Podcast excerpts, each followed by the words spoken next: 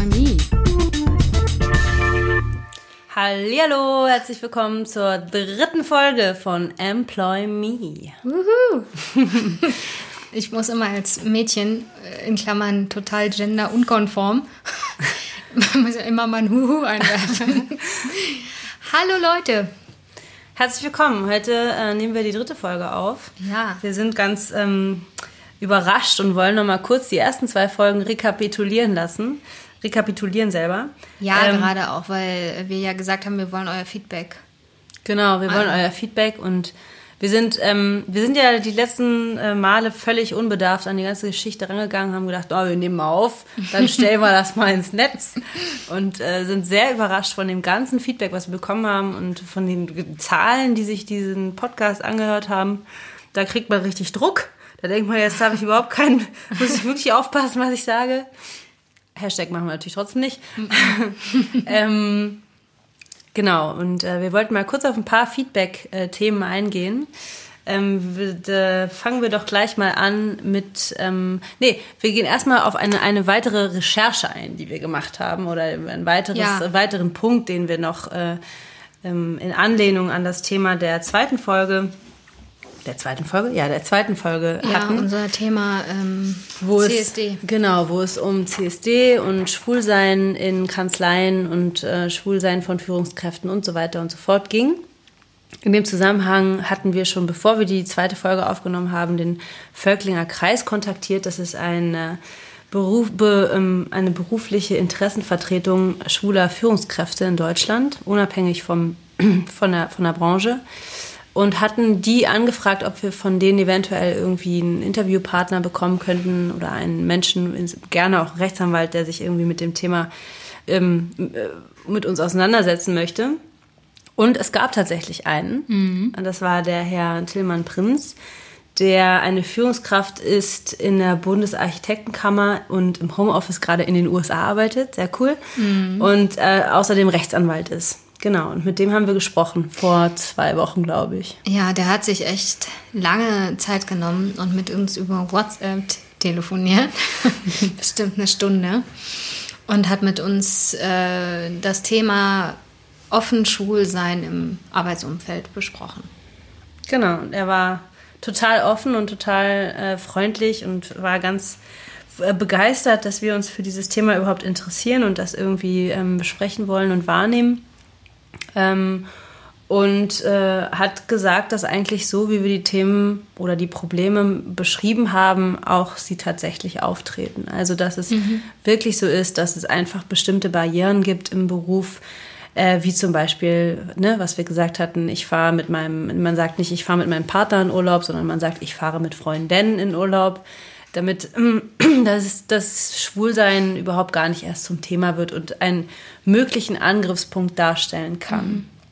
Und dann war das andere Thema, dass wir ihn dann auch gefragt haben, äh, ob er das Gefühl hat, dass sich das irgendwie ändert, also dass das immer quasi ähm, mehr akzeptiert wird. Und dann meinte er, ja, also es gibt schon einen Unterschied in den Generationen, dass die Leute, der, die ein bisschen älter sind und das nicht besonders gewohnt sind, dass darüber auch offen kommuniziert wird, da schon anders drauf reagieren als äh, jüngere Menschen. Und dann, was letztendlich aus diesem einstündigen Gespräch vielleicht, jetzt ist es wirklich also unzureichend ähm, Ja, zusammengefasst, ja, aber ähm, was letztendlich das, das wirklich interessante Konsensat war, fand ich, war, dass er gesagt hat, die Lösung ist, ähm, oder die, das Endziel ist nicht die Akzeptanz des Schwulseins, sondern die, äh, die Lösung ist jetzt erstmal die, oder äh, ist die Wertschätzung der Individualität und der Stärken jedes Einzelnen, wo dann darunter gefasst wird, dass eben auch alles davon okay ist. Also er hat äh, das so dargestellt, dass das seine Form von Führungsstil ist, was ich total cool fand. Also für ihn ist es wichtig, dass er allen Mitarbeitern zum Ausdruck bringt, dass sie so sein können, wie sie sind und sich nicht verstecken müssen. Und ob sie jetzt schwul, lesbisch, queer oder trans sind, ist ihm völlig egal. Äh, Und es sollte auch völlig egal sein. Aber in dem Gespräch haben wir natürlich auch herausgearbeitet, dass das eine schöne Vorstellung ist, aber dass wir da lange noch nicht sind. Und dass wir, bis wir da angekommen sind, auch die Rechte von Homosexuellen in einer vehementeren Form einfordern müssen, wie zum Beispiel den CSD. bis wir da angekommen sind. Was ich übrigens ganz spannend fand, was mir auch noch ein Anliegen war, worüber ich ähm, mit ihm auch sprechen wollte, war ähm, die Frage, die eine von unserer Hörerinnen aufgeworfen hat.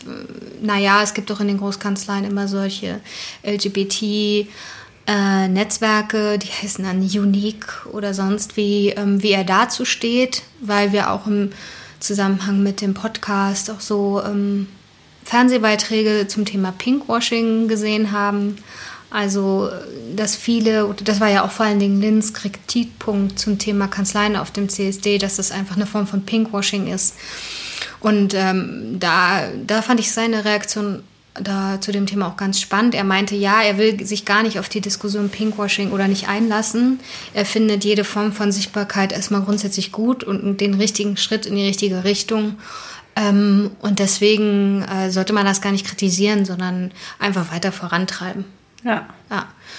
Ja, und im Übrigen ein Punkt, den ich auch noch ganz spannend fand im Zusammenhang mit, wir sind ja gar nicht betroffen von dieser Minderheit, weil wir straight sind und weiblich und überhaupt. Ähm, warum haben wir uns eigentlich mit dem Thema auseinandergesetzt, gerade mit diesem Thema?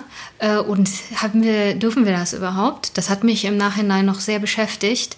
Und in dem Zusammenhang habe ich eine ganz interessante ähm, Dokumentation äh, gesehen zum Thema Rassismus. Äh, und gerade, ähm, es gibt ja auch interessante Bücher, äh, Deutschland schwarz-weiß und um, Why I'm not, not longer talking about race with white people. Das ist auch so ein super. Ich habe beides jetzt gelesen und habe festgestellt, und deswegen finde ich es auch nach wie vor wichtig, dass wir uns als Nicht-Betroffene mit der Minderheit auseinandersetzen. Ähm, Diskriminierung ist kein Problem der Diskriminierten.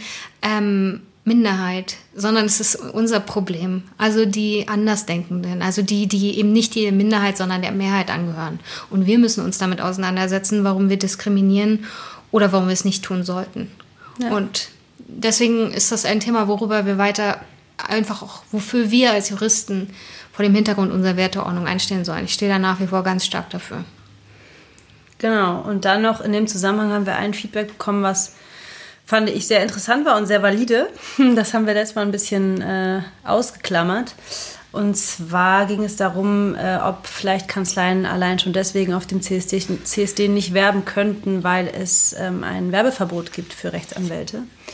Und das ist tatsächlich richtig. Es gibt ein, ähm, in der Bundesrechtsanwaltsordnung ein äh, Verbot ähm, für Rechtsanwälte darüber zu werben, solange es eben nicht ähm, eine sachliche Darstellung der beruflichen Tätigkeit ist. Und ähm, insbesondere dann, wenn es ähm, ist Werbung verboten, wenn es auf die Erteilung eines, eines Einzelauftrages ähm, gerichtet ist. Allerdings muss man dazu auch sagen, dass diese, diese starre Anwendung von diesem, dieser Regel ja, aus der Bundesrechtsanwaltsordnung ähm, so gar nicht mehr existiert, sondern das wurde extrem aufgeweicht durch die Gerichte. Und dass es inzwischen so ist, dass wirklich eigentlich Werbung nur dann nicht mehr zulässig ist, wenn ähm, ausreichende Gründe des Gemeinwohls dagegen sprechen. Also wenn es wirklich belästigende oder nötigende Elemente enthält oder wirklich eine Überrumpelungssituation ähm, darstellt, in denen Leute ähm, dazu genötigt werden, ähm, mit einem Rechtsanwalt ähm, einen Vertrag abzuschließen, einen Beratervertrag abzuschließen. Ähm, insbesondere gibt es da auch Hinweise der der Rechtsanwaltskammer, dass es inzwischen kein Problem mehr ist, wenn es Internetwerbung gibt oder in Informationsveranstaltungen ähm, oder Schilderwerbung ähm, und insbesondere aber auch, wenn es ähm, Informationsveranstaltungen gibt, in denen Rechtsanwälte werben können. Und ich glaube, gerade wenn man sich das jetzt ähm, so vorstellt, wenn man da irgendwie zum Beispiel einen Wagen auf dem CSD hätte, dann wäre das ja gerade keine Werbung für einen Einzelauftrag, sondern äh, im Zweifel eine grundsätzliche Darstellung und ähm, letztendlich auch sachlich. Ne? Mhm. Also insofern ist dieses Werbeverbot jetzt nicht unserer Meinung nach äh, kein Hindernis mhm. an der grundsätzlichen ähm, Positionierung einer Kanzlei auf einem CSD oder einer Informationsveranstaltung zum Beispiel. Aber ein sehr interessanter Hinweis, ja. über den wir tatsächlich gar nicht nachgedacht haben. Mhm. Also ich nicht, muss ich sagen. Genau, also das waren die zwei Punkte, ähm, zum CSD. Dann gab es eine Kritik von einem Freund von mir, der der Meinung ist oder der in seiner Mail ähm, geäußert hatte, dass er der Meinung ist, dass wir uns ähm, einen wichtigen Punkt außer Acht gelassen haben, nämlich dass die Grundrechte und damit ja auch äh, das Grundrecht auf Meinungsfreiheit ähm, letztendlich konstruiert sind als Abwehrrechte des Bürgers gegen den Staat. Also die Grundrechte sollen den Bürger dafür schützen, dass der Staat durch seine Institutionen über, oder über, durch seine Handlungsweisen in irgendeiner Art und Weise den ähm, einzelnen Bürger beschränkt oder einschränkt oder ihm diese Rechte nimmt und letztendlich damit die Möglichkeit nimmt, ähm, die Demokratie zu fördern. Also der Grund, warum die Meinungsfreiheit ja so weitläufig auch zugelassen ist in Deutschland, ist, weil sie die Grundlage ist, um über um offene Diskussionen zu führen. Und nur wenn man offene Diskussionen führen kann, ist der Mensch in der Lage, sich zu bilden. Und nur wer gebildet ist, kann letztendlich ein wertvolles Element einer Demokratie sein. Ne? Mhm. Ja. Weil ansonsten eine eine Meinungsbildung und Äußerung ja auch gar nicht möglich ist. Naja, der, der, der dahinterstehende Grundwert der unserer Verfassung ist das, ähm, die Idee des Pluralismus. Also genau. Also wir leben in einem Meinungspluralismus, in einem Parteienpluralismus äh, und wir äh, lassen unterschiedliche Meinungen zu, denn nur so kann sich ein gesellschaftlicher Konsens bilden. Genau. Und die Meinung von ähm, dem Hörer war eben, dass äh, das also eine ganze staatliche Problematik ist und dass man als Einzelperson ähm, durchaus sich auf den Standpunkt stellen kann und sagen kann, nö, ich höre dir nicht zu, weil das ist nicht meine Meinung und ich, ähm, ich bin nicht der Staat, also muss ich auch nicht die Meinungsäußerungsfreiheit ähm, schützen. Mhm. Da sind wir ein bisschen anderer Meinung. Dazu erstmal vielleicht. Naja, Vivian. Also, ja, äh, anderer Meinung ich weiß nicht, ich glaube, wir sehen es so ein bisschen differenzierter. Andere Meinungen, weiß ich nicht, ob das in dem Zusammenhang so stimmt. Ich glaube, das, was er jetzt grundsätzlich äh, damit zum Ausdruck gebracht hat, was die juristische Bewertung ist, ist nicht von der Hand zu weisen. Da ist natürlich eine wesentliche Ebene vergessen oder, oder, oder außer Acht gelassen, nämlich, dass nach der Lichttheorie, so nannte es mein Professor im zweiten, im ersten, im zweiten Semester, ähm, nach der Lichttheorie des Bundesverfassungsgerichtes haben die Grundrechte auch so eine sogenannte Ausstrahlungswirkung auf die Gesetze, insbesondere das bürgerliche Gesetzbuch, was die Verhältnisse zwischen Privaten regelt, also auf das Privatrecht, so dass diese Gesetze im Lichte deswegen auch Lichttheorie, also für Studenten gut zu merken sozusagen, ähm, ausgelegt werden müssen. Also mit anderen Worten, natürlich sind Grundrechte in allererster Linie Abwehrrechte gegenüber dem Staat, aber jeder Jurastudent im zweiten Semester weiß auch, dass äh, Grundrechte auch äh, unter Umständen Drittwirkungen das ist jetzt ein Jurabegriff, also die wirken sich auch auf das Verhältnis von Privaten aus. Deswegen kann man das nicht so äh, abgehackt betrachten, ähm, weil das ist ein bisschen zu sehr ähm, verfassungstheoretisch und nicht so ganz zu Ende gedacht, aus meiner Sicht. Genau, und dann ist halt der andere Punkt, ähm, es ging ja letztendlich ein bisschen um das Thema, inwieweit müssen sich Juristen äh, positionieren, politisch positionieren. Und gerade dahingehend ist ja unter anderem auch meine Auffassung, dass man als Jurist oder als Rechtsanwalt ein Organ der Rechtspflege ist und dass man auf eine gewisse Art und Weise damit auch sich verpflichtet, die Verfassungswerte, die verfassungsrechtlichen Werte zu schützen und aufzunehmen in die, eigen, in die eigenen Handlungsweisen. Und jetzt mal ein ganz anderer Ansatz, ganz, ganz unjuristischer Ansatz, ist es auch schlichtweg uneffektiv. Es ist schlichtweg uneffektiv, ähm, Meinungen komplett auszublenden und zu sagen, darüber diskutiere ich nicht, solange es sich auf einem verfassungsrechtlich äh, ähm, in Ordnung Boden äh, ja, bewegt. Nicht strafrechtsrelevanter nicht, Genau, nicht strafrechtsrelevant ist. Denn ich meine, letztendlich wollen wir ähm, eine funktionierende Demokratie fördern, solange es keine bessere Form gibt als die Demokratie. Und da ist es eben nicht zuträglich, wenn man wenn man ähm, meiner Meinung nach sich einer Diskussion grundsätzlich einfach entzieht. Ja, äh, ja, äh, das ist ein total wichtiger Punkt und ich habe dir, wir haben gestern Abend darüber auch kurz geschrieben äh, über WhatsApp und ich habe auch nochmal versucht, den Artikel zu finden, den ich nach der ähm, äh, US-Election 2016 äh, gelesen habe. Ich, ähm, ich habe ein ganz großes Problem mit dem, mit der Haltung, deine Meinung zählt nicht, weil ähm, ich glaube, dass äh, das einer der wesentlichen Punkte war, warum Donald Trump in den USA so erstarkt ist, wie er es ist.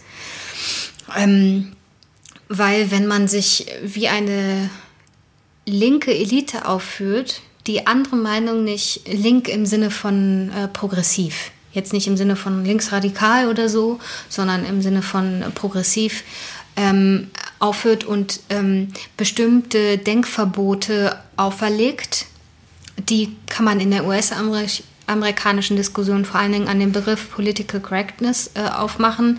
Und das können wir ja auch, das passt hier sehr gut, finde ich. Also was ist äh, opportun oder politisch korrekt zu sagen und was nicht. Ähm, und wenn man in dem Zusammenhang Redeverbote erteilt, macht man, schafft man so große Gräben zu Menschen, die eben die AfD wählen, weil sie es vielleicht nicht besser wissen oder keine Ahnung, weil sie nicht dieselbe Bildung haben, die wir haben, wie auch immer, ist völlig. Vielleicht auch die Bildung haben, aber, aber andere, andere Ansichten, andere Ansichten oder Richtig, ja. andere Prinzipien haben. Ja, ja, genau. Durch auch sehr clevere Leute, die die absolut, AfD wählen. Absolut richtig. Das habe ich schon wieder mehr Fehler von mir. Also, ähm, aber wenn man sich hinstellt und sagt, deine Meinung zählt nicht und ich höre sie gar nicht an, dann verhindere ich jeden Diskurs von vornherein und schaffe dadurch ja geradezu auf der anderen Seite auch eine Abwehrhaltung gegenüber meiner eigenen Meinung, die ich ja eigentlich möchte, dass sie, dass sie ähm, ähm, in Betracht gezogen wird. Aber wenn ich von vornherein rede und dem sage, du darfst nichts sagen, weil das, was du sagst, falsch ist, dann rufe ich doch gerade die gleiche Reaktion auf der Gegenseite hervor. Und so kann man keinen politischen Diskurs führen, der mit dem momentanen Problem des aufkommenden Nationalismus äh, Herr wird oder mit dem umgehen kann. Ja. Deswegen habe ich damit, also ich verstehe das natürlich total gut und ich verstehe auch diese, diesen Antrieb und auch gerade vor dem Hintergrund unserer Erfahrung des Dritten Reiches finde ich, dass das auch durchaus seine Berechtigung hat. Aber ich glaube, wir müssen da größer sein und wir müssen da vorsichtiger mit Leuten umgehen, die andere politische Auffassungen haben, auch wenn wir die ganz furchtbar finden. Und natürlich ist damit nicht gemeint, dass man Holocaust-Leugner reden, reden lässt. Nein, das ist Holocaust, ja strafrechtlich das ist straf, strafrechtlich relevant. Also ja. über, über solche Punkte, das, das meinte ich auch damit letzte Woche, dass ich erwarte, dass sich die Leute ebenfalls auf einem verfassungsrechtlich ähm, mhm. ähm, in Ordnung Boden äh, bewegen, mhm. sonst rede ich nicht mit denen. Aber mhm. sobald sie das tun, muss ich das tun, ja. meiner Meinung nach. Ja, okay. Das war der Punkt. Und dann haben wir noch zwei ähm, etwas kürzere, aber interessante Punkte. Vielleicht erstmal einmal kurz zu ähm, dem einen Kommentar, dass wir natürlich letzte Woche gesagt haben, dass wir gerade in einem so besonders guten Markt sind. Das stimmt auch für Juristen. Ähm, was wir dabei ein bisschen außer Acht gelassen haben, ist, dass in anderen Berufen natürlich ein extremer Bewerberdruck gerade aus anderen europäischen Ländern kommt. Also, mhm. dass in anderen Berufen ähm, die Situation momentan nicht vergleichsweise gut ist, obwohl es genauso einen Fachkräftemangel in Deutschland gibt, meiner Meinung nach.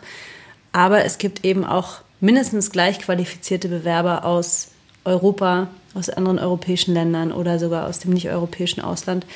Und dass das natürlich ein Punkt ist, den wir tatsächlich in unserem Berufsfeld nicht so sehr haben, weil es in unserem Berufsfeld nun mal darauf ankommt, dass man die deutsche Sprache wirklich muttersprachlich oder auf muttersprachlichem Niveau ähm, ähm, beherrscht. Ja. Und auch die äh, Ausbildung in Deutschland gemacht hat, vor ja, allem. Also Du kannst natürlich auch einen anderen Markteintritt machen, ne, mit dieser äh, Vergleichsprüfung oder wie das heißt, aber ähm, das muss ja trotzdem das zweite Staatsexamen, glaube ich, schreiben. Ja, das Referendariat machen, glaube ich. Mhm. Und zum letzten Punkt, den, äh, den wir ganz interessant fand, war, fanden, war, ähm, dass wir gefragt wurden, was, also wurde ich tatsächlich sehr oft gefragt, was eigentlich unsere Zielgruppe ist. Mhm. Fand ich eine sehr interessante Frage. Ich kann nur sagen, ich freue mich über jeden Nicht-Juristen auch sehr, der diesen, der diesen Podcast hört. Ähm, wir werden versuchen, auch äh, möglichst die Fachbegriffe immer wieder rauszunehmen. Es fällt uns manchmal etwas schwer. Ja, oder zu erklären. Oder zu erklären. Mhm. Ähm, bitte seht es uns nach, wenn es uns mal aus Versehen dazwischen rutscht. Ähm, wir freuen uns sehr darüber, wenn, wenn auch Leute, die nicht Jura studiert haben, diesen Podcast hören, weil es gerade ja kein Jura-Podcast sein soll. Es ist einfach mhm. unser Ausgangspunkt, weil wir nun mal das studiert haben und da nun mal arbeiten. Aber wir freuen uns sehr über andere Meinungen und auch Feedback aus anderen Berufsgruppen. Insbesondere haben wir ein Feedback bekommen zu dem Thema äh, Sprache gendern. Ja. Ähm, ja, was ein Thema ist, was ein viel größeres Thema ist, was wir jetzt gar nicht auch hier innerhalb von fünf Minuten abhandeln wollen. Ähm, es ist letztendlich ja ein feministischer, kann es feministisch nennen, feministischen, feministischer Ansatz, ähm, eine gewisses Bewusstsein für die Sprache zu bekommen und auch dafür zu bekommen, dass Sprache auch Denken prägt. Und ähm, naja, ist ein gendertheoretischer Ansatz, ne? Ich glaube, Gendertheorie oder Genderforschung gibt es seit den 90ern oder so. Ach, ich weiß ja auch nicht, aber ähm, wir sind uns einig darüber, dass das ein interessantes Thema ist. Genau. Äh, und da wir uns ohnehin mit der Frage auseinandersetzen wollen, irgendwann mal, wir wissen jetzt noch nicht genau wann, weil wir schon viele Themen auch geplant haben, aber wir wollen uns mit der Frage auseinandersetzen, was bedeutet es eigentlich, Frau, eine, als Frau im Beruf tätig zu sein oder als Frau Anwältin zu sein. Hm, da werden wir uns vor dem Hintergrund auch mit solchen gendertheoretischen Fragen auseinandersetzen. Ich habe mich ein bisschen ertappt gefühlt bei dem Thema. Ähm, hm, ich kann dazu nur sagen, das ist auch ein bisschen Ausbildungsproblem. Mm, weil wir werden so erzogen. Es gibt nur die männliche Form im, im, im Jurastudium und das ist auch überhaupt gar kein Problem. Aber ich weiß, dass äh, Leute, die aus der Gender-Theorie kommen oder da so ein bisschen aufgeklärter sind als wir Juristen, ähm, da das als Affront verstehen, wie wir uns da an der Stelle verhalten.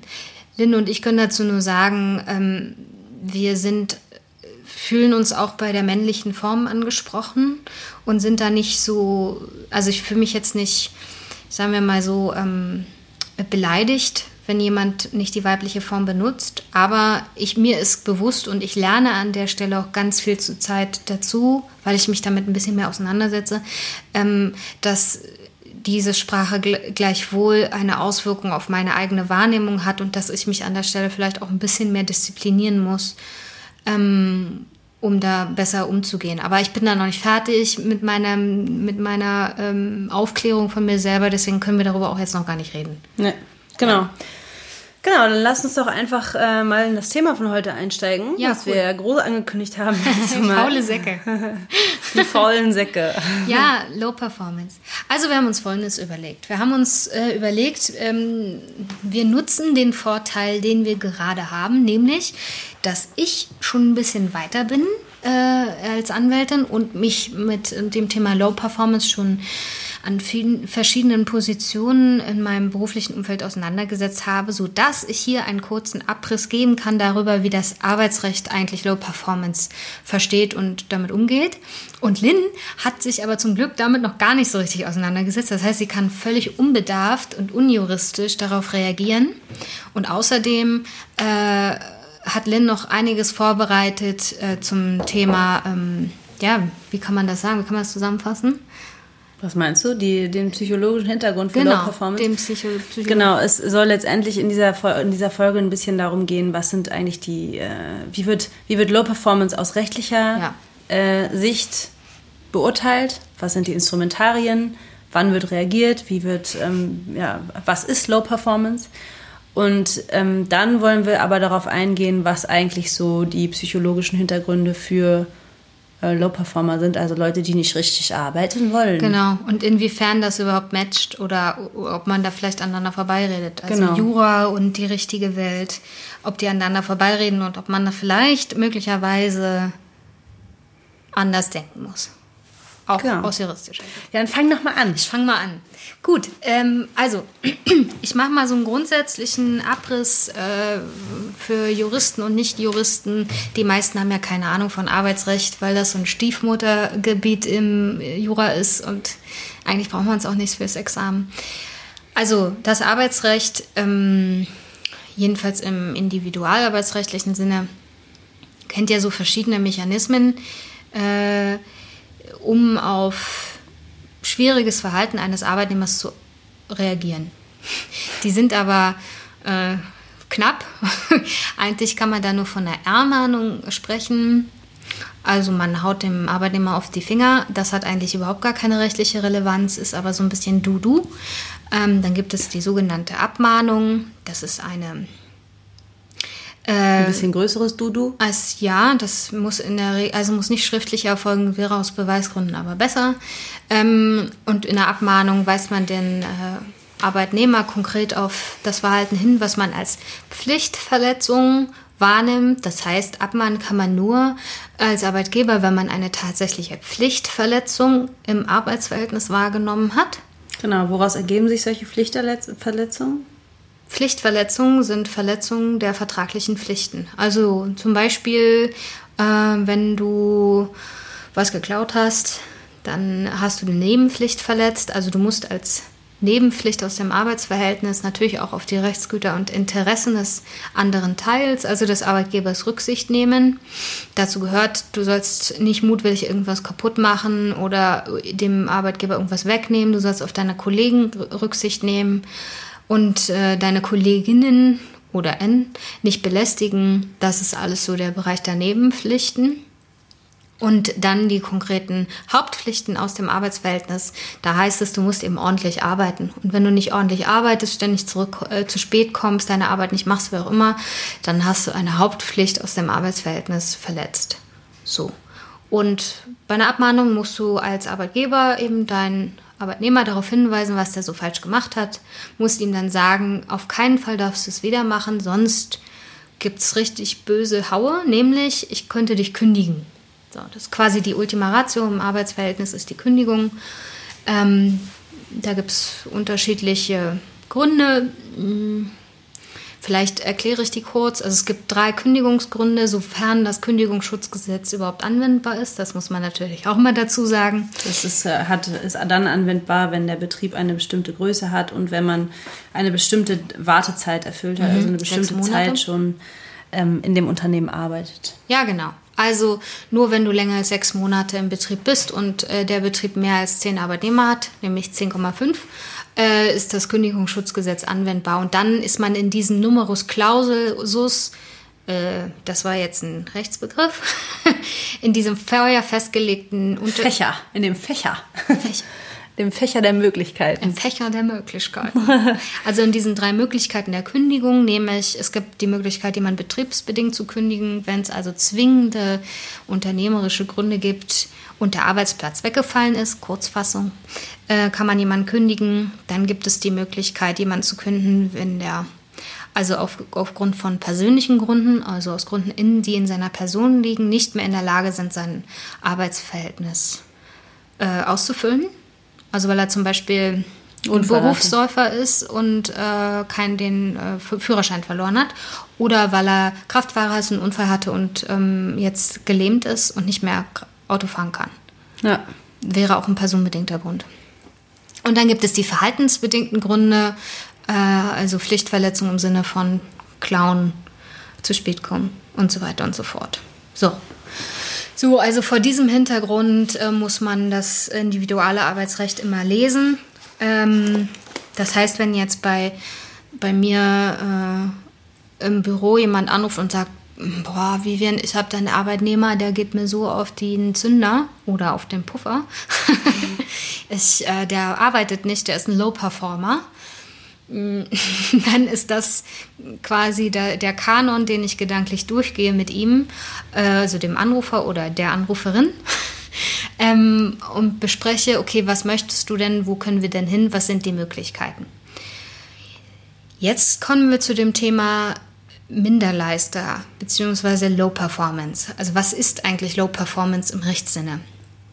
Es wird nicht überraschen, dass es da eigentlich überhaupt gar keine Definition für gibt. Also jedenfalls nicht im Gesetz. Es gibt so ein bisschen so ein ähm, Wischiwaschi-Definition ähm, vom, vom, was das Bundesarbeitsgericht in ständiger Rechtsprechung herausgearbeitet hat. Da geht das Bundesarbeitsgericht davon aus, dass ähm, es jemand ein Low-Performer oder ein Minderleister ist, wenn er im Vergleich zu der Durchschnittsleistung vergleichbarer Mitarbeiter dauerhaft und in erheblicher Weise hinter dieser Leistung zurückbleibt und das, diese äh, Minderleistung für den Arbeitgeber von großem Nachteil ist sage ich jetzt mal so, uns Unreine gesprochen. So. Ja, und da muss man sich jetzt natürlich fragen, vor dem Hintergrund, was ich vorher erzählt habe, so von personenbedingten und verhaltensbedingten Gründen, wo fällt denn da so eine Minderleistung überhaupt hin? Das ist ja ein bisschen schwierig. Ähm, so, und äh, da ist es so, dass ich jetzt einen potenziellen Mandanten, der mich anruft, immer fragen würde, warum haben Sie denn das Gefühl, dass der ein Low-Performer ist? Was macht der denn? Und dann nicht. kam, oder was macht er denn nicht? Ja, ja, genau. Und dann kommt man nämlich zu der, muss man so ein bisschen herausarbeiten, ob es sich um einen Fall handelt, wo jemand eben dauerhaft weniger leistet als andere, oder ob es sich um einen Fall handelt, wo jemand dauerhaft schlechter leistet als andere. Das sind zwei unterschiedliche Fälle. Also die Wenigerleistung und die Schlechtleistung. Beide laufen aber im Endeffekt, wenn man es versucht über einen Kamm zu scheren, so ein bisschen auf das Gleiche hinaus. Nämlich man fragt sich als Jurist, okay, können wir jetzt schwierig Daten herausfiltern, ähm, die zum Ausdruck bringt, dass äh, die zum Ausdruck bringen, sind ja die Daten, äh, dass der Mitarbeiter dauerhaft ein Drittel hinter der Leistung seiner vergleichbaren Kollegen zurückbleibt. Das heißt, ich muss mich also als Arbeitgeber hinsetzen und umfassend Daten auswerten, die zum Ausdruck bringen, dass jemand dauerhaft ein Drittel weniger leistet als die vergleichbaren Mitarbeiter. Da musst du erstmal rausfinden, was machen denn die Vergleichbaren mit? Was ist überhaupt der Vergleichswert? So, das ist total schwierig. Ähm, deswegen, falls jetzt jemand da draußen ist, der sich mit dem Thema auseinandersetzt, ich kann dazu nur sagen, nicht ohne deinen Anwalt. Das ist wirklich etwas, du musst vorher mit deinem Anwalt reden, der muss dir genau sagen, was ist überhaupt die Vergleichsgruppe, wer fällt da rein. Du kannst nämlich nicht jeden nehmen und der muss mit dir zusammen am besten die Daten auswerten und dann versuchen mit dir einen ordentlichen Fall zu bauen, der überhaupt in der Lage ist, äh, so eine Kündigung, falls du denn bei dem Fall der Kündigung bist, was wir immer direkt denken, wenn an, wir als Anwälte gefragt werden, wie können wir ihn kündigen für dich? Ich, wir sind auf der dunklen Seite der Macht. Ähm, äh, genau, also es ist schwierig herzuleiten. Du bildest also Vergleichsgruppen, fragst dich, äh, inwiefern äh, liege ich dahinter zurück. Mm, und dann ähm, kannst du vielleicht her herleiten, dass jemand äh, dauerhaft ein Drittel weniger leistet und kannst dann vielleicht zu dem Ergebnis kommen, dass eine Pflichtverletzung vorliegt.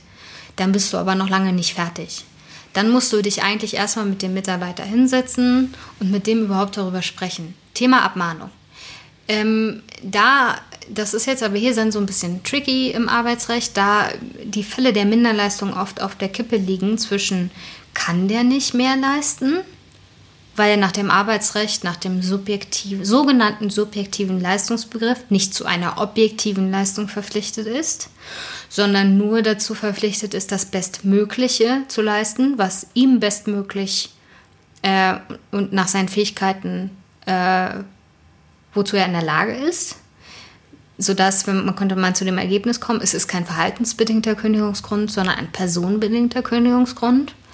Dann wäre eine Abmahnung nicht erforderlich. Oder ist er einfach faul, ein fauler Sack und hat keinen Bock? Äh, dann müsste man ihn abmahnen, abmahnen weil es ein veränderbares Verhalten ist. Es liegt immer auf der Kippe. Also in aller Regel macht es am meisten Sinn, man setzt sich mit dem Arbeitnehmer hin und erarbeitet einen sogenannten äh, Performance-Verbesserungsplan und äh, bildet realistische Ziele für den Mitarbeiter und kann dann ver versuchen, seine Leistung zu optimieren. Also man überlegt sich als Arbeitgeber, warum performt er nicht, was erwarte ich von dem und dann setzt du dem Schriftstück vor und sagst, okay, und in sechs Monaten machst du das und das und das und das und wenn du es nicht machst, muss ich dich leider kündigen. Das ist jetzt sehr knapp dargestellt. Das heißt aber letztendlich kommt der Rechtsanwalt immer dann zum Tragen, wenn es wirklich eigentlich schon wenn der, wenn der, wenn der Mitarbeiter gekündigt ja, werden soll. Ja, in aller Regel, also das ist leider wahr und das ist auch ein sehr unbefriedigender Punkt für mich. Ähm, in aller Regel äh, ruft der äh, Arbeitgeber, also der Mandant dann an, wenn er keinen Bock mehr hat, mit demjenigen zusammenzuarbeiten. Wenn also auf persönlicher Ebene schon so viel schiefgelaufen ist, dass der emotional sich schon derartig von dem Mitarbeiter gelöst hat, dass er jetzt einfach nur noch ein Trennungsszenario provozieren will. Genau. So. Das ist die Möglichkeit der Art, jetzt haben wir gerade versucht, mal darzustellen, was Low Performance aus rechtlicher Sicht mhm. ist, also diese äh, anhaltende ähm, schlechter oder, oder weniger Leistung eines im, Vergleich, im Vergleich mit einem durchschnittlichen Mitarbeiter. Hast du dazu noch Fragen? Nee, eigentlich okay, nicht. Cool.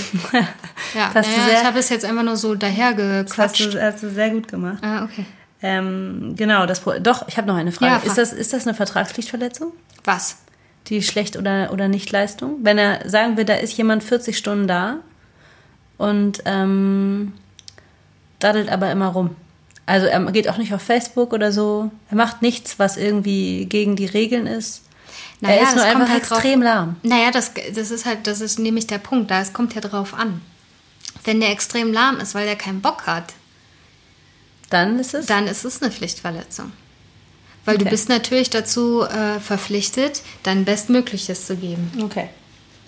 Also Aber wenn du, es ist eine kannst, Hauptpflicht, es ist eine Hauptpflicht. Ja, es ist eine Hauptpflichtverletzung. Aber wenn du nicht kannst, weil zum Beispiel, das leitet ja schon so ein bisschen über in das, was sich ja hinter Minderleistung in der Regel eigentlich verbirgt, nämlich was ganz anderes als ich habe keinen Bock. Ähm, wenn er jetzt zum Beispiel eine kranke Frau zu Hause hat oder äh, einen depressiven Bruder oder meine Oma liegt im Sterben, äh, das ist natürlich dann. Äh, das war eine Tasse. Ich habe versucht, sie so leise wie möglich ja. herzustellen. Das hat gerade nicht geklappt. so konzentriert darauf, weil du so langsam den Arm und und dann doch Geräusch. Äh, ja, genau. Also und der gar nicht anders kann in dem Moment. Das also kein steuerbares Verhalten ist. Dann ist es auch keine Pflichtverletzung. Dann hast du eine personenbedingte Kündigung. Ja. Also jemand ist nicht mehr in der Lage, den Job so auszufüllen. Genau. Und wir haben uns jetzt vor dem Hintergrund mal ähm, auseinandergesetzt mit der Gallup-Studie. Ich weiß nicht, Gallup oder Gallup? Naja. Ja, keine Ahnung, ja. Äh, die Gallup-Studie ist eine Studie, die seit, ähm, seit langer Zeit, ich glaube inzwischen seit 18 Jahren, ähm, nee, seit, ich weiß gerade gar nicht, seit wie vielen Jahren erhoben wird, ähm, von der Gallup Organization. Ähm, die Gallup Organization ist eine der führenden Markt- und Meinungsforschungsinstitute ähm, aus den USA, mit Sitz in den USA, die Analysen und Umfragen in verschiedenen zu verschiedenen internationalen Themen sammelt, und zwar in 160 Ländern. Und es gibt jährlich eine Studie zum Motivationsstand der Beschäftigten. Ich habe jetzt extra dieses Wort rausgesucht, weil die Studie heißt natürlich Engagement Index, Motiv Motivationsstand. Ähm, in dieser Studie, die auch valide Daten hat, insofern als dass relativ viele Menschen befragt werden, nämlich genau 1000 Arbeitnehmer und Arbeitnehmerinnen, ähm, wurden ähm, in, im, im Jahr im, zwischen März, nee, zwischen Februar und März 2018 in einem mehrstufigen Zufallsprinzip äh, Arbeitnehmer über 18 Jahren befragt. Ähm, und das Ergebnis war, dass die Arbeitnehmer in letztendlich drei Kategorien eingeteilt wurden. Kategorie 1 waren Arbeitnehmer mit einer hohen emotionalen Bindung.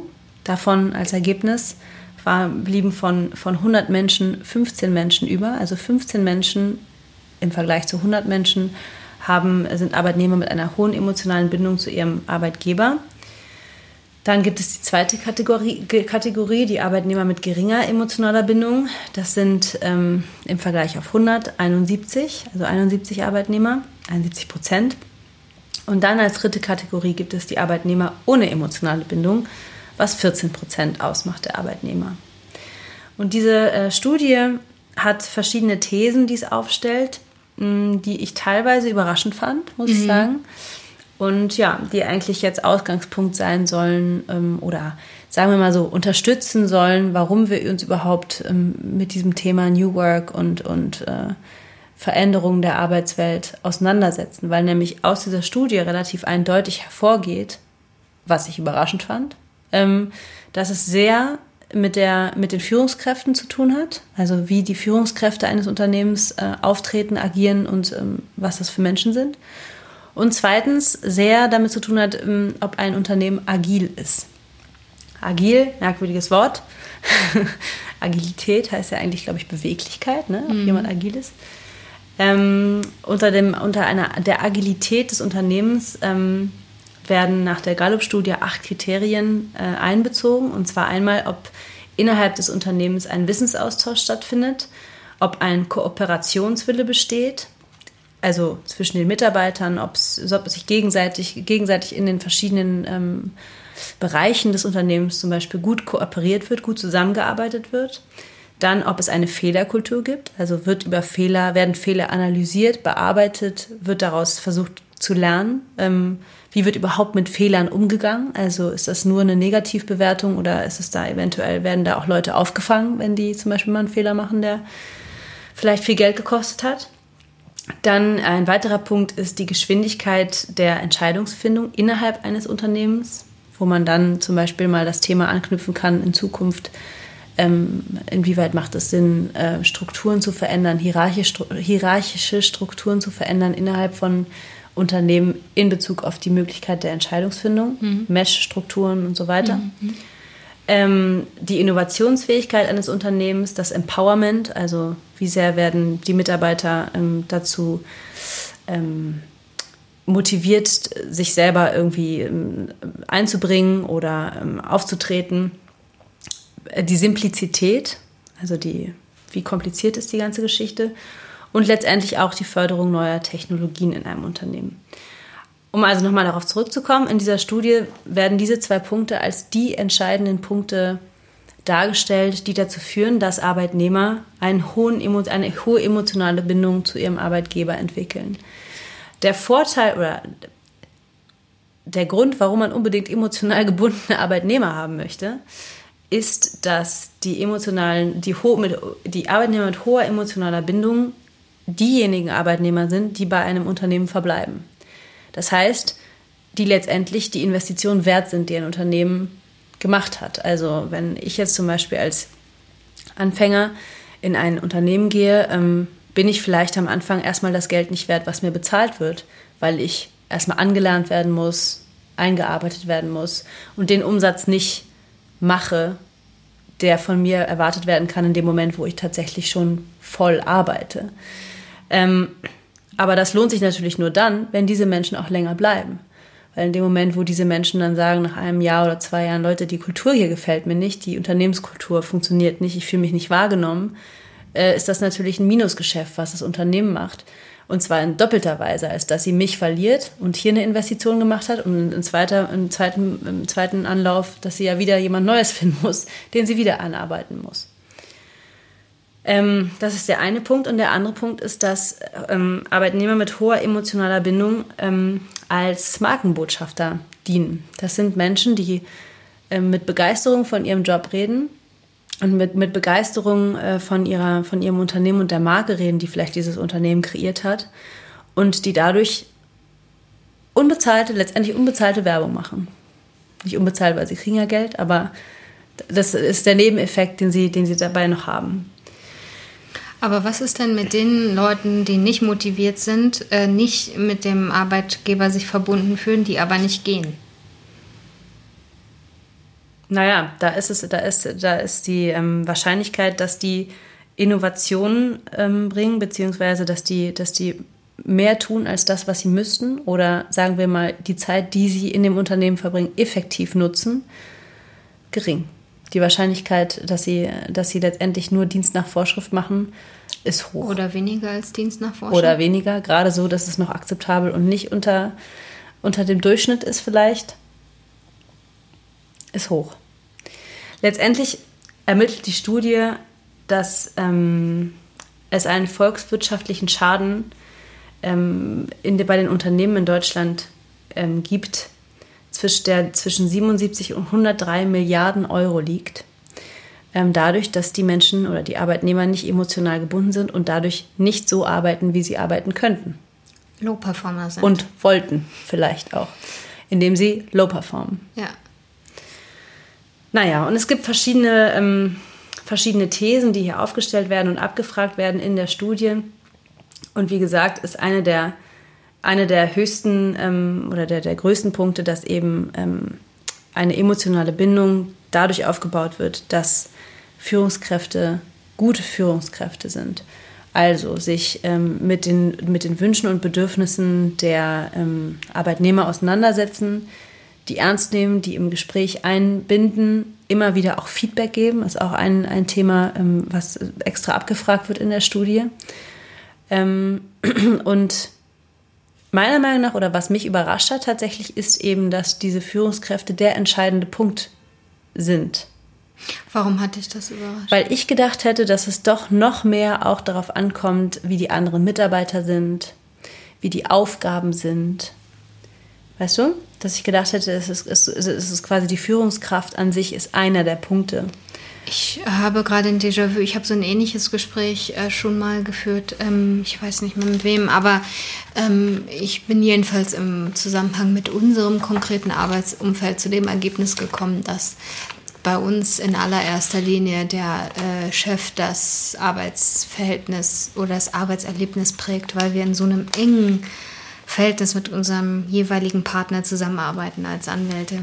Man mhm. ist ja oder eben nicht. Also ich habe schon im, in einem Associate Pool gearbeitet. Das ist, funktioniert dann so. Ähm, es gibt im, in der Kanzlei fünf Associates und es gibt, ich weiß nicht, fünf Partner und jeder Partner greift mal auf jeden Associate zu. Das ist das Prinzip Chaos, was natürlich überhaupt nicht funktioniert. Also ich meine, es kann funktionieren, es kann sehr gut sein, weil man als ähm, angestellter Anwalt mit unterschiedlichen Führungsstilen und auch unterschiedlichen Formen der Rechtsberatung äh, konfrontiert wird und sich dann anpassen muss. Man lernt also mehr. Aber im Grunde genommen ist das ganz unangenehm, weil du eigentlich gar keinen korrekt, äh, konkreten Ansprechpartner hast und immer so in so einem, äh, für wen arbeite ich eigentlich Limbo, äh, dich befindest. Cooler ist, wenn du einen direkten Chef hast, mit dem du so ein Tech-Team bildest und äh, konkrete Projekte gemeinsam angehen kannst.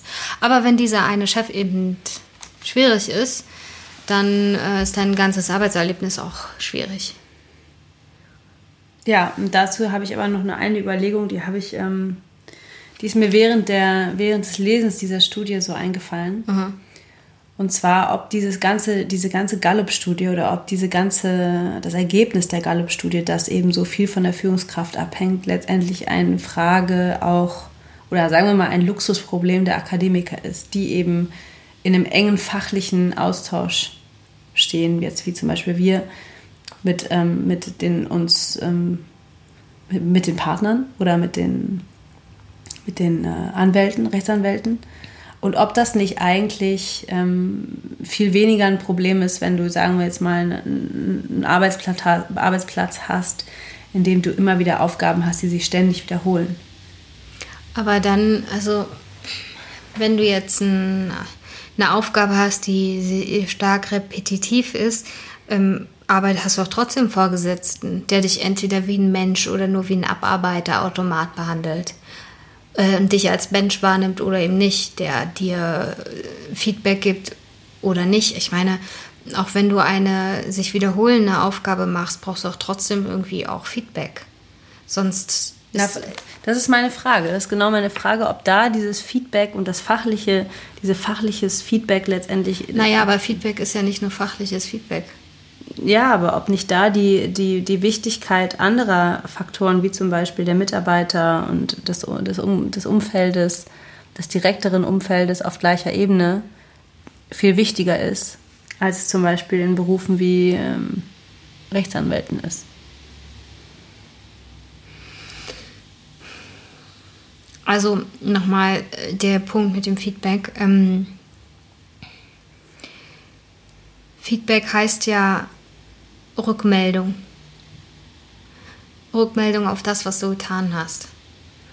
Hm, das kann sein, gut gemacht, äh, cool gelaufen oder ähm, ja, hier müssen wir nochmal genau über die rechtliche Bewertung dieses einzelnen Punktes und über deine Recherche ähm, der Rechtsprechung der vergangenen zehn Jahre nachdenken.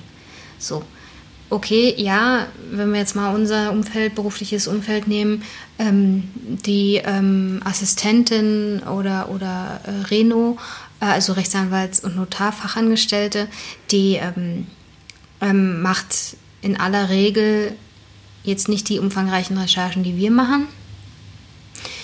Äh, by the way, das stimmt übrigens eigentlich gar nicht. Eigentlich ähm, machen auch die Renos einfache Recherchen und müssen äh, helfen an der Stelle mit also in anderen Kanzleien läuft das zumindest so. Ähm, gerade was zum Thema ähm, Gebühren angeht, da gibt es ja auch eine umfangreiche Rechtsprechung, da müssen die voll fit sein. Und aber unabhängig davon, ähm, wenn wir jetzt mal die These nehmen, dass die jetzt nicht die ganze Zeit so angestrengt mit dem Kopf arbeiten wie wir, sondern eben auch viel Büro arbeiten und sich wiederholende Tätigkeiten machen, ist es denen aber genauso wichtig, dass man ihnen sagt, dass sie was gut gemacht haben und dass ihre Arbeit wichtig ist für das Unternehmen, wie uns das wichtig ist. Die brauchen auch, die, also wenn die nicht zufrieden sind, dann haben die genauso eine Gratifikationskrise wie wir. Und feed, positives Feedback ist ja auch eine Form von ähm, Gratifikation. Mhm. Ähm, und ich glaube, wenn da die Führungskraft versagt und diese Mitarbeiter die keine Akademiker sind, nicht mitnimmt, äh, weil die sich nicht erkannt, nicht wahrgenommen und nicht gut behandelt fühlen, dann gehen die auch in die innere Kündigung und arbeiten schlechter. Mhm. Deswegen glaube ich nicht, dass das ein Akademikerproblem ist. Ja, das ist, ähm, da hast du natürlich total recht. Ich habe nur während im, im, im, im Laufe dieser Studie, oder das ist, sagen wir mal so, es ist eine, eine, eine grundsätzlichere Frage, die ich mir selber stelle, ist, ist es nicht ein Luxusproblem von uns, äh, vielleicht auch von mir im, im Speziellen, dass ich immer meine, dass ich im Beruf meine tatsächliche Verwirklichung finden muss. Ist es nicht so oder ist es nicht anmaßend zu denken, dass der Beruf einem tatsächlich persönlich für die Persönlichkeitsentwicklung so wichtig sein kann? Ähm, und ist es nicht quasi genauso möglich und völlig in Ordnung und valide, davon auszugehen, dass die Ausübung des Berufs nichts anderes ist, als äh, dass es sich dabei um die Schaffung der Lebensgrundlage, aka Geld, handelt. Weißt du, was ich meine? Dass es insofern, dass, dass es insofern vielleicht, ähm, dass das Ganze auch über, übertrieben, übertrieben, äh, als übertrieben wichtig empfunden wird das, die, die, die Ausübung des Berufes für das eigene Leben? Ähm, also ich glaube, das sind zwei voneinander zu unterscheidende Punkte. Das eine, oder vielleicht verstehe ich das auch nur, oder haben, vielleicht haben wir auch aneinander vorbeigeredet. Ähm, auf der einen Seite ist die Frage, welchen Anspruch habe ich an meine Führungskraft und wie sie mit mir umgeht und generell an das Arbeitsumfeld und wie geht man mit mir um. Ähm, und ich glaube, da unterscheidet es sich nicht zwischen Akademikern und Nicht-Akademikern und auch der. Ja, aber ich meine, für den einen ist es vielleicht nicht so wichtig. Warte wie mal, geht lass mich mal kurz zu Ende den Punkt machen. Ja, mach. Ähm, also das eine ist, wie gehe ich miteinander um und die andere Sache ist, inwiefern erwarte ich, dass mein Job mich ausfüllt oder welche Anforderungen habe ich in mir drin an die äh, Erfüllung durch den Job und muss ich irgendeinen besonderen äh, Zweck mit dem Job verfolgen und äh, muss der das, was ich ausübe, einen gesellschaftlichen Sinn haben.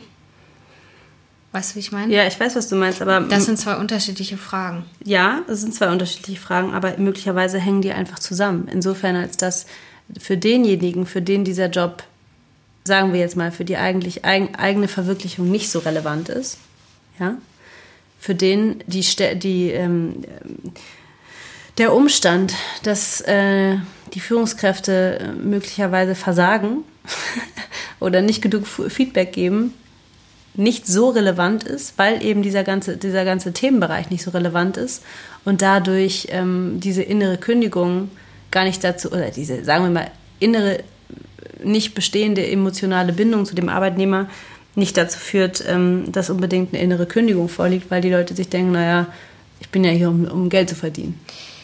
In dem Moment, wo ein Mitarbeiter in die innere Kündigung geht äh, und nicht mehr sein, äh, seine, nicht mehr eine innere, wirkliche Motivation hat, seinen Job gut zu machen, ist das immer ein wirtschaftlicher Nachteil.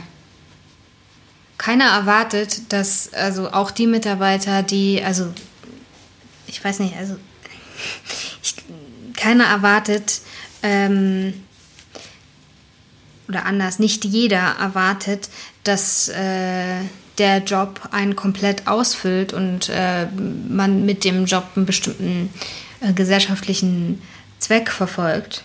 Aber in dem Moment, wo du als Arbeitnehmer 40 Stunden in der Woche äh, wohin gehst und deine Arbeitskraft zur Verfügung stellst, erwartest du auch dann, wenn der Job dir nicht so viel bedeutet, äh, dass mit dir angemessen umgegangen wird. Und du bist nur dann happy und gehst da auch gerne hin, egal ob du da erwartest, dass der das, was du tatsächlich tust, dich ausfüllt oder nicht, erwartest du trotzdem, dass mit dir in einer Form umgegangen wird, dass du dich wohlfühlst. Und äh, vielleicht hat jemand, der, ähm, das glaube ich aber ehrlich gesagt auch nicht.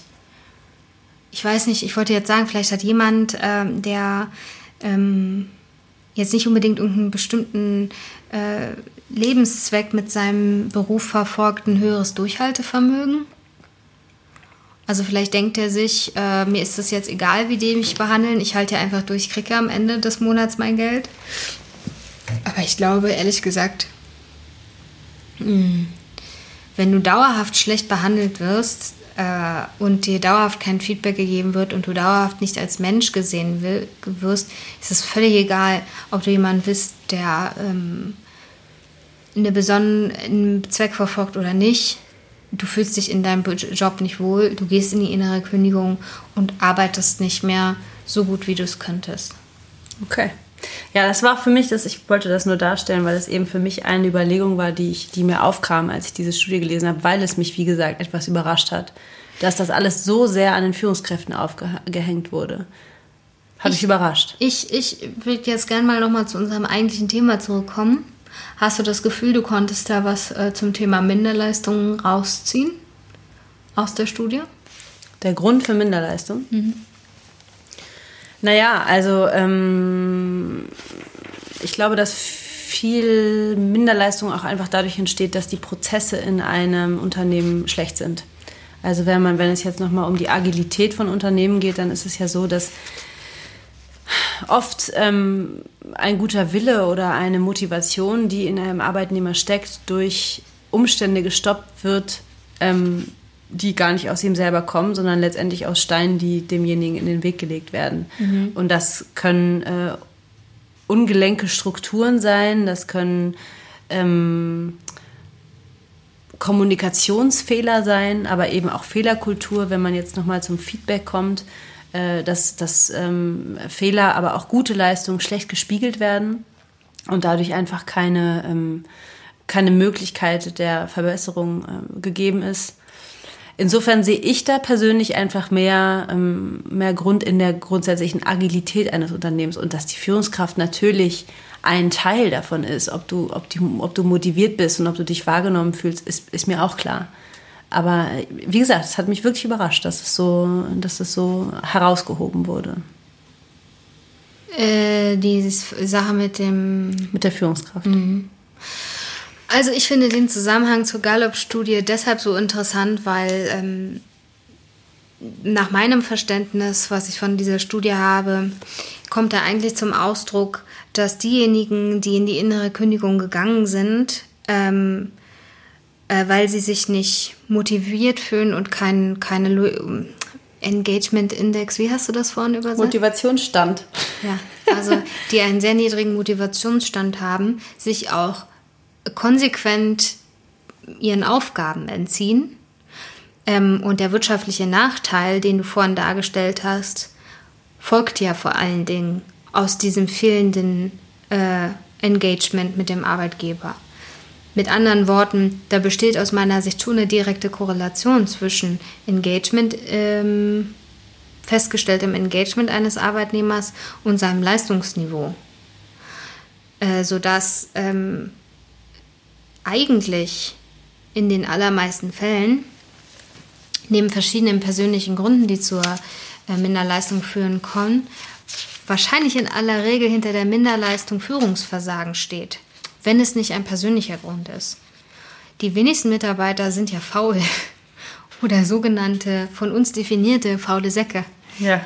Ähm, tatsächlich äh, stehen da ja entweder Einzelschicksale dahinter wie eine Krankheit oder, oder ein Familienschicksalsschlag oder sonst was oder ein komplettes ähm, strukturelles Führungsversagen im Unternehmen beziehungsweise einfach eine vielleicht nicht ganz so agile Organisation, agil im Sinne der Studie und nicht im Sinne des, der Führungsform, ähm, sodass man, wenn man sich eigentlich dem Problem der Minderleistung nähern will, man wahrscheinlich als Arbeitgeber gar nicht den Anwalt anrufen sollte, sondern sich mit den Mitarbeitern insgesamt hinsetzen sollte und mit denen sprechen sollte, was läuft denn in unserem Arbeit, äh, in unserem Umfeld hier eigentlich gut und was nicht. Ja. Ja, letztendlich ist es ja so. Wir haben, wir haben äh, der Grund letztendlich, um, um hier über diese Gallup-Studie zu reden, ist, dass wir feststellen, dass diese rechtliche Bewertung der, der Low Performance völlig die Ultima Ratio, also der letzte, der letzte Schritt sein sollte und ist, dass eigentlich der wirtschaftliche Schaden nicht durch die Eliminierung von schlecht arbeitenden äh, Arbeitskräften behoben wird, sondern ähm, dass es eigentlich der wirtschaftliche Schaden eines Unternehmens schon viel früher anfängt. Nämlich in dem Moment, wo die, der Führungskraft oder sagen wir mal der, der Leitung des Unternehmens es völlig egal ist, ähm, wie es den Unternehmen, äh, den, den Arbeitnehmern geht. Ich würde jetzt gar nicht sagen, dass es ihm völlig egal ist oder ihr, äh, sondern ich, ich würde eher darüber reden, äh, dass manchmal auch einfach eine fehlende Kompetenz ist, weil die Leute die Ausbildung nicht haben. In allermeisten Fällen ist es doch so, du wirst aufgrund, äh, du wirst aufgrund von einer gewissen Fachkompetenz befördert, weil du nämlich gut bist in deinem Job, was du konkret tust, wirst befördert, befördert, befördert und irgendwann hast du Führungsverantwortung und kommst aber eigentlich aus einer fachlichen, äh, äh, wie sagt man, High Performance. Ja, naja, du kommst aus, du hast eine fachliche Kompetenz. Ja und keine Führungskompetenz. Von ja. dir wird aber erwartet, ohne dass du jemals Hilfe erhalten hast oder die Zeit möglicherweise auch nur erhalten hast, Führungskompetenz zu erarbeiten, äh, wird von dir erwartet, dass du plötzlich Führungsqualitäten hast. Die Führungsqualitäten entscheiden sich ja aber unmittelbar und total von fachlicher Kompetenz. Komplett. Es können auch Leute, die, die fachlich nicht gut sind, besonders tolle Chefs sein. Genau weil sie die anderen Leute in der Lage sind zu motivieren, diese Leistung, die der, der Führende nicht bringt, selbst zu erbringen, zum Beispiel. Ja, so. Und ähm, wenn jetzt also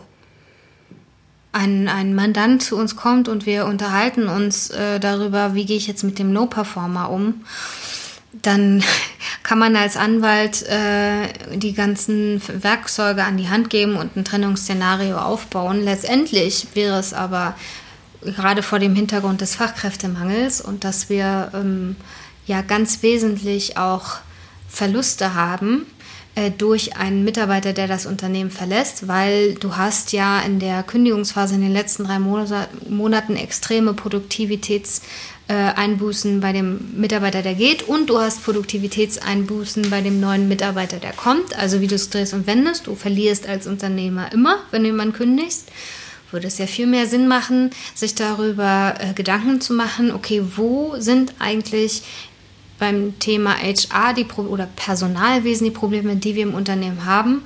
Mm, und was müssen wir tun, damit unsere Mitarbeiter insgesamt motivierter sind ja. und motiviert ins, in, an den Arbeitsplatz kommen? Und wo ich dir recht gebe, oder ich, äh, ich nehme jetzt mal an, dass das auch eine deiner, deiner Schlussfolgerungen ist, ist, dass dieser Punkt viel zu wenig betrachtet wird. Ja, dass, gar dass, nicht. Dass dieser Punkt, dass die Leute, die, die Großteil, oder, nee, sagen wir es mal andersrum, dass die Unternehmen, die besonders gut funktionieren, sich ganz bewusst damit auseinandergesetzt haben, was es bedeutet, zum Beispiel ein Unternehmen zu führen, was, ähm, was es bedeutet, immer wieder Rücksprache zu halten zu den äh, wertschaffenden Einheiten in einem Unternehmen also meine Wahrnehmung äh, aus, aus der Beratung und aus dem Kontakt mit Personalern, wenn man sich mal wirklich ähm, nur mit den Personalern unterhält und nicht mit den Geschäftsführern, mh, mm, dann ist das immer so ein bisschen so, dass äh, die Personaler mit ihrer in ihrer Eigenwahrnehmung, mit ihrer, ähm, mit ihren coolen Ideen und mit ihrer äh, mit ihrem Vorhaben, so eine Unternehmenskultur zu schaffen, ein wenig stiefmütterlich behandelt werden. Weil das natürlich äh, für Unternehmer auf den ersten Blick keine harten Fakten sind. So. Ähm, ich glaube, worum es mir geht oder was meine Wahrnehmung ist, ist, dass Unternehmer darüber nachdenken sollten, dass hinter diesem Thema äh, Culture, also wie schaffe ich eine angenehme Unternehmenskultur, ganz harte Fakten stehen und ganz harte Zahlen, nämlich die, die sich aus der Gallup-Studie ergeben. Ja. Der volkswirtschaftliche Schaden von schlechter Unternehmenskultur äh, ist extrem hoch. Weil äh, Arbeitnehmer, die motiviert sind, einfach besser und mehr arbeiten und auch Bock haben, mehr zu arbeiten, anstatt in der inneren Kündigung sich zwingen müssen, äh, irgendwas für den Chef zu tun, auf den sie eigentlich gar keinen Bock mehr haben. Ja. So. Und äh, wenn dann, äh, natürlich gibt es immer so Einzelfälle, wo man wirklich jemanden hat, der voll der Querulant ist und der jemand, den man irgendwie loswerden muss. Die gibt es tatsächlich und die sind ganz schwierig zu handeln. Ähm, aber in aller Regel, glaube ich, würde es viel mehr Sinn machen, wenn bei so einem Fall der Minderleistung der ähm, das Unternehmen das als Indikator dafür nimmt, dass da was schief läuft und dass man sich dann mal grundsätzlich damit auseinandersetzt wie muss ich eigentlich den Mitarbeiter oder vielleicht sogar alle Mitarbeiter, vielleicht sind ja noch viel mehr betroffen. Ja, das ist, ein, das ist wollte ich auch noch gerade sagen, das ist nämlich auch ein Punkt, den ja viele äh, äh, Unternehmen ein bisschen unter den Tisch fallen lassen, ist, sobald ein Mitarbeiter kündigt oder gekündigt wird, ist ja nicht das Problem erledigt. Ja. Das ist ja meistens, dass auch das noch eine Auswirkung hat. Gerade das hat eine Auswirkung, ja. wenn plötzlich ein, ein, äh, ein Glied aus der Kette quasi rausfällt und andere plötzlich mehr übernehmen müssen oder was weiß ich, die Stimmung aufnehmen und so weiter und so fort. Aber da habe ich das Gefühl, also zumindest dieser Punkt, der ist noch nicht so hundertprozentig bei den Rechtsberatern angekommen. Ähm, also das ist ein Anwaltsberatungsproblem total. Katja Hinz, unsere Kollegin, hat dazu mal einen total geilen Vortrag gehalten auf einem Event, äh, was Disrupt HR heißt, was ich übrigens jedem total, der sich im Bereich äh, von HR auffällt oder im Arbeitsrecht total empfehlen kann. Ähm, da hat sie zu dem Thema referiert, äh, sorge dafür, dass dein Anwalt nicht deine Employee Experience kaputt macht. Weil wir Anwälte tendieren nämlich genau zu dem engen Korsett der, ähm, dessen, was ich vorhin dargestellt habe, zu diesem Handlungsrahmen. Und wir müssen natürlich irgendwie auch, weil wir uns vor unserer eigenen Haftung schützen müssen, dem äh, Mandanten genau das empfehlen, nämlich dieses starre Korsett. Aber genau wie du richtig gesagt hast, hat jede arbeitsrechtliche Maßnahme nicht nur Auswirkungen auf den konkreten Arbeitnehmer, sondern hat Auswirkungen auf alle Arbeitnehmer oder jedenfalls auf diejenigen Arbeitnehmer, mit denen der äh, Mitarbeiter, der jetzt hier irgendwie gemaßregelt werden soll, zusammenarbeitet. So. Und ähm, das führt auch zu Produktivitätseinbüßen. Wenn eine Kündigung ausgesprochen wird oder eine Eigenkündigung an dem Tag, let's be honest, Arbeitet keiner mehr. Arbeitet keiner mehr. Das ist ein Riesenereignis, das ist ein Riesending, eine totale Erschütterung. Da muss man als Führungskraft oder als Unternehmen natürlich mit umgehen. Das muss man versuchen aufzufangen, wie auch immer. Vielleicht sogar äh, versuchen zu verhindern, indem man andere Maßnahmen ergreift. Ich finde übrigens, was mir letztens nochmal so klar geworden ist, ich finde, das ist eine ganz interessante Wortwahl, dass oft gesagt wird, wir müssen jemanden versuchen einzufangen. Man muss nicht jemanden versuchen einzufangen, man muss jemanden versuchen aufzufangen. Das ist ein Riesenunterschied. Ja. ja. Ne? Total. Ja. Also ich glaube, ähm, ich würde mir an der Stelle wünschen, ähm, dass man dass ich fände es, also als Anwältin fände ich das total super, äh, wenn der Unternehmer an der Stelle, äh, wo er feststellt, okay, ich habe hier dieses Problem, dem Anwalt frühzeitig die Möglichkeit gibt, kreativ zu werden. Weil es ist ja nicht so, dass wir nicht in der Lage sind, kreativ zu werden.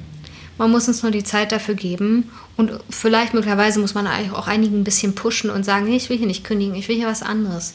Weil dann kann man auch mit coolen Konzepten, auch juristischen, validen Konzepten um die Ecke kommen, die nicht dazu führen, dass man äh, die Employee Experience komplett kaputt macht und die ein bisschen mehr. Die Arbeitnehmererfahrung. Ja. die Employee Experience. Naja, das Gefühl, was man auf der Arbeit hat. Dass man sich wohlfühlt und so. naja, also. Auch mal einen Keks essen. Oder ein Teechen trinken. Richtig. Ja, äh, naja, und dass man ein bisschen mehr die tatsächliche Wirklichkeit dessen, was nämlich im Betrieb gerade kaputt gegangen ist oder schief läuft, Nämlich, dass die Leute nicht wirklich engagiert sind, weil sie keinen Bock mehr auf den Betrieb haben. Das muss man auffangen. Und nicht den einzelnen Arbeitnehmer, der jetzt zufällig von allen am schlechtesten arbeitet. Ja. Jawohl. Findest du gut? Finde ich gut. Haben wir noch was? Nee. Ich würde sagen, das war's für heute. Ich würde auch sagen, dass es für heute war. Es ist ein schwieriges Thema. Es ist, mir, es ist schwieriger, als ich dachte. Als wir geredet haben, fand ich es wesentlich schwieriger als zuvor vorgestellt. Mhm. Ähm, ihr könnt euch alle schon sehr, sehr, sehr, sehr auf die nächste Folge freuen. Mhm. Die wird richtig spannend. Richtig Ja. cool. Wir haben eine richtig tolle Gästin. Ja, gestern, jetzt hast du Eine Gästin, die Eine heißt Gästin. Annalena Haarkamp. Genau, Annalena Hakamp ist eine richtig coole Millennial. Ja. Und mit der unterhalten wir uns das nächste Mal zum Thema ähm, Millennial Mindset. Mir fällt leider immer noch kein besser, besserer Be Begriff ein. Die, die äh, Ge- Gefühlswelt, Gefühls- und Gedankenwelt der, der Millennials, Ja. der Generation äh, genau, seit 1980 bis 1900, schon wieder 2000. vergessen, 95, 2000. 2000. Über Feedback freuen wir uns natürlich weiterhin sehr. Wir haben uns wirklich über jedes einzelne Feedback sehr, gefreut, was wir bekommen ja, haben. Auch kritisches. Auch kritisches. Ähm, gerne auch inhaltlich kritisches. Ist sehr interessant. Ähm, aber auch wenn man mal unsere Sprache nicht so toll findet, nehmen wir, nehmen wir, auch, nehmen wir auch auf. Ich versuche, ich versuche weniger am Ende des Tages zu sagen. Ja, also wir freuen uns auf jeden Fall, wenn ihr das nächste Mal wieder dabei seid, wenn wir uns über das Millennial Mindset unterhalten. Und ähm, bis dahin schreibt uns auf employme.podcast.gmail.com. Oder auf Instagram bei employme mit doppel-e Punkt Podcast. So ist natürlich auch äh, die Google-Adresse zu verstehen. Genau. Gut, macht's Habt- gut. Genau, habt's gut. Habt's gut. Macht's gut. Tschüss. Ciao.